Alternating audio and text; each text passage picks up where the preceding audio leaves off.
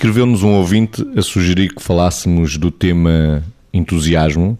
começando pela dimensão da nossa vida. O que é que o entusiasmo pode trazer diretamente na nossa vida? Vítor, começando por si também. Não sei como é que o ouvinte concebe a, a ideia de entusiasmo, mas nós vamos tentar falar pelo nosso olhar psi acerca do entusiasmo. É claro que quando estamos aqui a falar de entusiasmo, estamos a falar do entusiasmo lúcido, não é o entusiasmo que seja não fundamentado neste sentido. Há, há, pessoas que podem ter um entusiasmo pueril acerca de qualquer coisa e depois o chão pode fugir debaixo dos pés porque esse entusiasmo não estaria alinhado com aquilo que justificaria estar entusiasmado ou ser um entusiasta.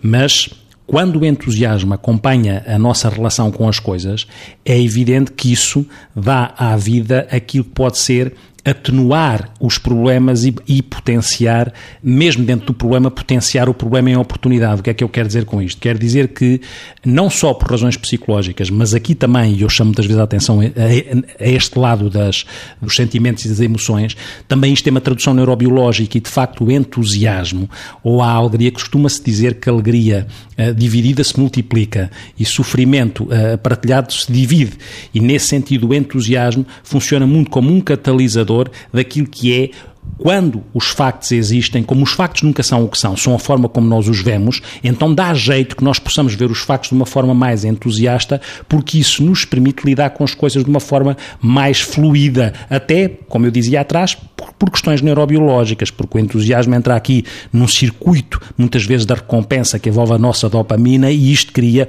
um bem-estar e uma forma de gerir as coisas saudável e saborosa. Margarida, quando é que o entusiasmo pode trazer benefícios à nossa vida? De uma forma geral, traz benefícios porque faz a diferença com que partimos para as coisas, ou seja, a atitude prévia, a capacidade que vamos tendo de fazer com que as coisas nas, às quais deitamos a mão eh, se transformem em algo que nos mobiliza para, porventura, continuar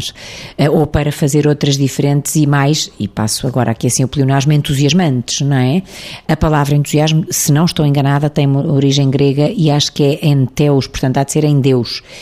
E, e, nesse sentido é como se fosse uma espécie de rega ou de molho, entre aspas, para dar mais sabor àquilo que fazemos. Eu diria que eh, transforma o como, não transforma a coisa. Claro que o excesso de entusiasmo, o Vitor falava disto, já não se pode, ou melhor, o entusiasmo imaturo já não é entusiasmo, já pode ser impulso descontrolado, já pode ser outra coisa qualquer que já não rega ou que já não uh, faz dar dar melhor sabor àquilo que fazemos. Mas, de facto, o entusiasmo não transforma, provavelmente, a coisa, transforma o modo como a sentimos, o empenho que pomos na forma de a fazer e a consequência que isso tem para nós e para os outros, dependendo da extensão e do sentido da obra que estiver em causa, se estivermos a falar de uma, de uma obra ou de uma ação significativa.